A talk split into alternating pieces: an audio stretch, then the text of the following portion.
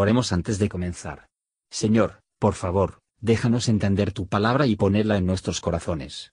Que moldee nuestras vidas para ser más como tu Hijo. En el nombre de Jesús preguntamos. Amén. Salmo 22 Dios mío, Dios mío, ¿por qué me has dejado? ¿Por qué estás lejos de mi salud y de las palabras de mi clamor? Dios mío, clamo de día y no oyes, y de noche y no hay para mí silencio. Tú, empero, eres santo, tú que habitas entre las alabanzas de Israel. En ti esperaron nuestros padres, esperaron y tú los libraste.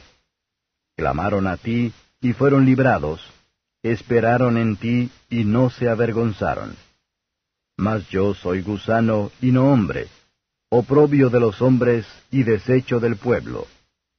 Todos los que me ven escarnecen de mí, estiran los labios, menean la cabeza, diciendo, Remítese a Jehová, líbrelo, sálvele, puesto que en él se complacía. Empero tú eres el que me sacó del vientre, el que me haces esperar desde que estaba a los pechos de mi madre. Sobre ti fui echado desde la matriz, desde el vientre de mi madre, tú eres mi Dios. No te alejes de mí, porque la angustia está cerca, porque no hay quien ayude. Hanme rodeado muchos toros, fuertes toros de Bazán me han cercado. Abrieron sobre mí su boca como león rapante y rugiente. Heme escurrido como aguas, y todos mis huesos se descoyuntaron, mi corazón fue como cera, desliéndose en medio de mis entrañas. Secóse como un tiesto mi vigor, y mi lengua se pegó a mi paladar, y me has puesto en el polvo de la muerte. Porque perros me han rodeado, hame cercado cuadrilla de malignos, horadaron mis manos y mis pies. Contar puedo todos mis huesos. Ellos miran, considéranme, Partieron entre sí mis vestidos, y sobre mi ropa echaron suertes. Mas tú, Jehová, no te alejes. Fortaleza mía, apresúrate para mi ayuda. Libra de la espada mi alma, del poder del perro mi única. Sálvame de la boca del león, y óyeme librándome de los cuernos de los unicornios. Anunciaré tu nombre a mis hermanos, en medio de la congregación te alabaré. Los que teméis a Jehová, alabadle, glorificadle simiente toda de Jacob, y temed de él vosotros, simiente toda de Israel. Porque no menospreció ni abominó la aflicción del pobre, ni de él escondió su rostro, sino que cuando clamó a él, oyóle. De ti será mi alabanza en la grande congregación, mis votos pagaré delante de los que le temen Comerán los pobres y serán saciados. Alabarán a Jehová los que le buscan. Vivirá vuestro corazón para siempre. Acordarse han y volveránse a Jehová todos los términos de la tierra. Y se humillarán delante de ti todas las familias de las gentes. Porque de Jehová es el reino, y él se enseñoreará de las gentes comerán y adorarán todos los poderosos de la tierra. Postraránse delante de él todos los que descienden al polvo, si bien ninguno puede conservar la vida a su propia alma. La posteridad les servirá, será ella contada por una generación de Jehová. Vendrán y anunciarán al pueblo que naciere su justicia que él hizo. Comentario de Matthew Henry Salmos capítulo 22, versos 1 a 10. El Espíritu de Cristo, que estaba en los profetas, testifica en este salmo, clara y completamente, los sufrimientos de Cristo y las glorias que vendrían tras ellos. Tenemos una queja dolorosa de withdrawings de Dios. Esto se puede aplicar a cualquier hijo de Dios, apretada, abrumado por el dolor y el terror. Deserciones espirituales son las aflicciones más dolorosos de los santos, pues hasta su denuncia de estas cargas es un signo de la vida espiritual y los sentidos espirituales ejercidos. Para llorar nuestra, Dios mío, ¿por qué estoy enfermo? ¿Por qué soy pobre, sabores del descontento y la mundanidad? Pero, ¿por qué me has abandonado, es el lenguaje de un corazón vendar su felicidad en el favor de Dios. Esto debe ser aplicado a Cristo. En las primeras palabras de esta queja, Él derramó su alma delante de Dios cuando estaba en la cruz, Mateo 27 verso 46. Ser verdaderamente hombre, Cristo sintió una indisposición natural para pasar a través de este tipo de grandes dolores, pero su celo y amor prevaleció. Cristo declaró que la santidad de Dios, su Padre Celestial, en sus sufrimientos más agudos, más aún, declararon que sean una prueba de ello, por la que se alabó continuamente por su Israel, más que para el resto de liberaciones que recibieron. Nunca ninguna que espera en ti. Se hicieron avergonzarse de su esperanza, nunca quien te busca, te buscó en vano. Aquí es una queja del desprecio y oprobio de los hombres. El Salvador aquí habló de la situación abyecta a la que se redujo. La historia de los sufrimientos de Cristo y de su nacimiento, explica esta profecía, versos 11 a 21.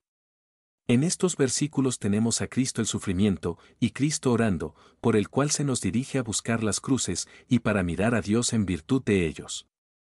La propia forma de la muerte de Cristo se describe, aunque no esté en uso entre los judíos. Horadaron las manos y los pies, que fueron clavadas en el madero maldito, y todo su cuerpo se quedó así para colgar como para sufrir el más grave dolor y la tortura. Su fuerza natural fracasó, se desperdicia por el fuego de la ira divina cazando sobre el ánimo. ¿Quién puede estar delante de la ira de Dios, o que conoce el poder de la misma? La vida del pecador se había perdido, y la vida del sacrificio debe ser el rescate por él. Nuestro Señor Jesús fue despojado, cuando fue crucificado, para que nos vestirá con el manto de su justicia. Así estaba escrito, por lo tanto, así fue necesario que el Cristo padeciese. Deje que todo esto confirma nuestra fe en Él como el verdadero Mesías, y excita nuestro amor a Él como el mejor de los amigos, que nos amó y sufrió todo esto por nosotros. Cristo en su agonía oraba, oraba fervientemente. Oró para que la copa pasara de Él. Cuando no podemos regocijarnos en Dios como nuestra canción, y sin embargo nos dejaron pasar a nosotros mismos en Él como nuestra fuerza, y tomar la comodidad de los apoyos espirituales, cuando no podemos tener placeres espirituales. Él ora para ser librado de la ira divina. El que se ha entregado, nos libra, y lo hará. Debemos pensar en los sufrimientos y la resurrección de Cristo, hasta que sentimos en nuestras almas el poder de su resurrección y la comunión en sus padecimientos. Versos 22 a 31. El Salvador ahora habla como resucitado de entre los muertos. Las primeras palabras de la queja fueron utilizados por el mismo Cristo en la cruz. Las primeras palabras del triunfo se aplican expresamente a Él, Hebreos 2 verso 12. Todas nuestras alabanzas deben hacer referencia a la obra de la redención. El sufrimiento del Redentor fue gentilmente aceptó como una satisfacción completa por el pecado. A pesar de que se ofreció por los pecadores, el Padre no desprecia no aborrecen que por amor a nosotros. Este debería ser el tema de nuestra acción de gracias. Todos, almas llenas de gracia humildes deben tener una plena satisfacción y la felicidad en Él. Aquellos que tienen hambre y sed de justicia en Cristo, no trabajarás en lo que no satisface. Los que son mucho en la oración, habrá mucho en acción de gracias. Aquellos que se convierten a Dios. Hará que la conciencia de adorar delante de Él. Que toda lengua confiese que Él es el Señor. Alta y baja, ricos y pobres, esclavos o libres, se reúnen en Cristo. Al ver que no podemos mantener viva nuestra propia alma, es nuestra sabiduría, por la fe obediente, para cometer nuestras almas a Cristo, que es capaz de salvar y mantener con vida para siempre. La posteridad le servirá. Dios tendrá una iglesia en el mundo hasta el fin de los tiempos deberán tenerse en cuenta a Él por una generación, que será el mismo para ellos que Él era a quien iba delante de ellos. Su justicia, y no cualquiera de los suyos, que se declaran para ser la base de todas sus esperanzas y la fuente de todas sus alegrías. La redención por Cristo es la propia obra del Señor. Aquí vemos el amor libre y la compasión de Dios el Padre y de nuestro Señor Jesucristo, por nosotros pecadores miserables, como la fuente de toda gracia y consuelo, el ejemplo que debemos seguir, el tratamiento, como cristianos, hemos de esperar, y que el comportamiento que debemos adoptar. Cada lección puede ser aprendida aquí que puede beneficiarse el alma humilde. Que los que ir procurando establecer la suya propia investigan justicia, ¿por qué el Hijo amado de Dios debe por lo tanto sufrir, si sus obras podían expiar el pecado? Deje que el profesor impíos considerar si el Salvador así honró la ley divina, que le compra el privilegio de despreciarlo. Deje que la advertencia toma descuidado a huir de la ira venidera y el temblor descansar sus esperanzas en este Redentor misericordioso. Deje que el creyente tentado y afligido alegremente espera un final feliz de cada prueba. Gracias por escuchar y si te gustó esto, suscríbete y considera darle me gusta a mi página de Facebook y únete a mi grupo Jesús Answers Prayer.